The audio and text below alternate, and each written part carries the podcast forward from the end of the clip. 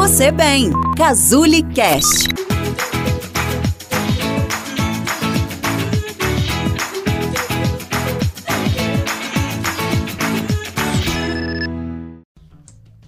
Você sabe quais são as seis atitudes que encantam os homens? O meu nome é Cristiane Schumann, eu sou terapeuta na Clínica Casuli e dicas como essas são dicas que eu recebo diariamente no meu inbox, na minha caixinha de perguntas do Instagram, sobre o que as mulheres devem ser ou fazer para encantar os homens. E eu trouxe aqui os seis principais pontos, os seis principais tópicos que eu identifico que fazem com que o homem se encante por uma mulher. O primeiro deles é determinação. Ninguém resiste a uma mulher determinada. Na verdade, ninguém resiste a uma pessoa determinada. A, a nós também é muito admirável um homem determinado que corre atrás dos seus objetivos, um homem batalhador, trabalhador, que tem consciência do que ele quer e corre atrás para investir e conquistar aquilo que ele almeja. Em nós, portanto, não é diferente. Uma mulher determinada que corre atrás dos seus objetivos, que batalha, que trabalha, que tenta equilibrar a própria vida, né? Cuidar da parte familiar, da parte profissional, das amizades, do relacionamento como um todo. Isso deixa os homens encantados. Segundo ponto, autoconfiança. Vocês sabem o que acontece? Se a gente observar na natureza, por exemplo, os machos, né? São aqueles que têm o papo maior, a crista maior, a cauda mais bonita, mais longa, são mais coloridos do que as, as fêmeas no geral, né? A natureza nos mostra que o processo de conquista ele é muito importante para o sexo masculino. O processo de ser escolhido por uma fêmea ele é extremamente valoroso para o homem, e o homem ser escolhido por uma fêmea, né, no caso, por uma mulher que ele admira, isso é um grande elogio para um homem. Então, aquelas mulheres que são determinadas, que têm essa, essa questão da autoconfiança, que são mulheres seguras, por exemplo, isso aguça muito a vontade nos homens de ser escolhido por elas. Porque isso é, de uma forma muito direta, um elogio a eles próprios. Ser escolhido por uma mulher autoconfiante e determinada é um elogio direto a mim como um homem admirável. Terceiro ponto: mulheres que sabem o valor que têm e que expressam isso de uma forma muito clara para o homem. Por exemplo, se um valor para mim é a minha família, né? No caso, os meus pais, o meu irmão, a minha família como um todo, estar com eles, e eu deixo isso claro para o homem, por exemplo, eu ganho em dois, de duas formas. Um, eu passo para ele exatamente essa sensação, né, de autoconfiança, de que eu tenho clareza dos meus valores, de que isso é importante para mim, de que eu vou bater o pé para manter isso na minha vida. E o outro, eu só mantenho do meu lado alguém que no mínimo respeita isso que é um valor para mim.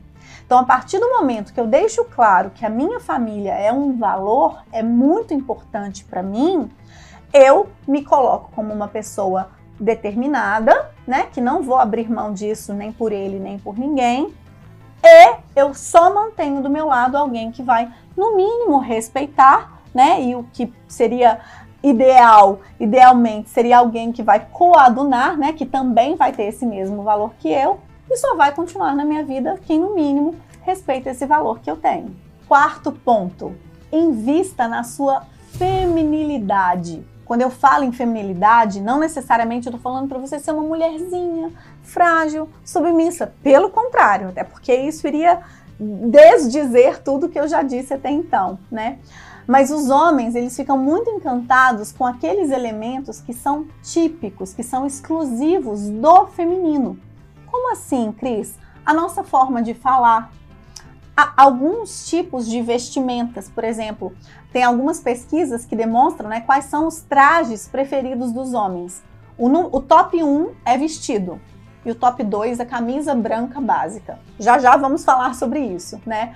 O vestido, por exemplo, é um elemento típico feminino, né? Apenas as mulheres, entre aspas, podem usar vestidos. Invista na sua feminilidade usar um vestido, um salto alto, se isso tem a ver com seu estilo, com sua maneira de viver a vida, passar um batom ou um rímelzinho, aquilo que te apraz, né? Aquilo que tenha a ver com você, né? Eu falo que o que diferencia o Mickey da Minnie, por exemplo, é o laço na cabeça, a saia, o salto alto e o batom, né? O Pato Donald da Margarida, né? Se a gente tira a roupa, por exemplo, é a questão do, do cabelo, né? Os cílios, a boca e o salto alto, né? Então, esses elementos trazem essa questão da feminilidade, né? Além da aparência física, o jeito de falar, o tom de voz, né? Você ser uma pessoa educada, feminina, delicada, né? São, são formas de você apresentar a sua feminilidade.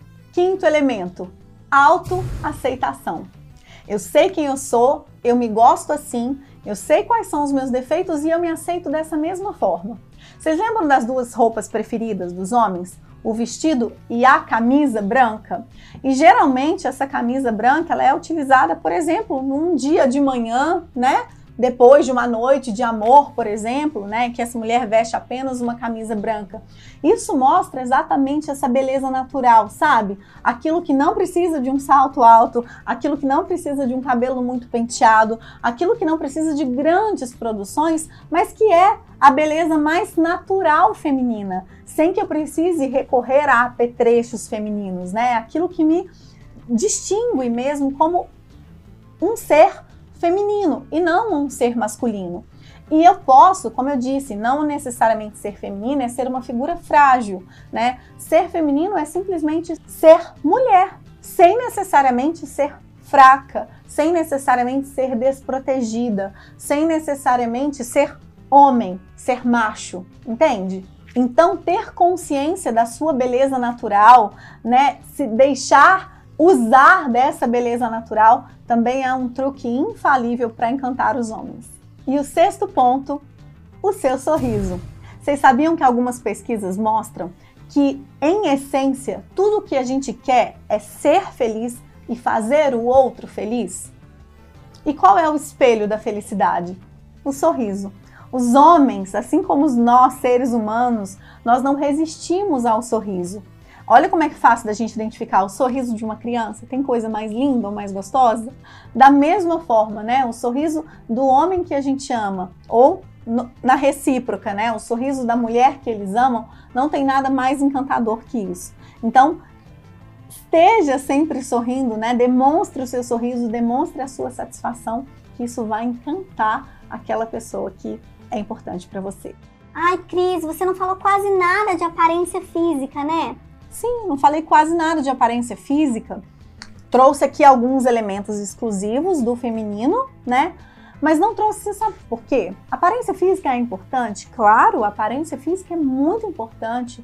Vaidade, autocuidado, isso é muito importante para que a gente é, é, encante o olhar de uma outra pessoa.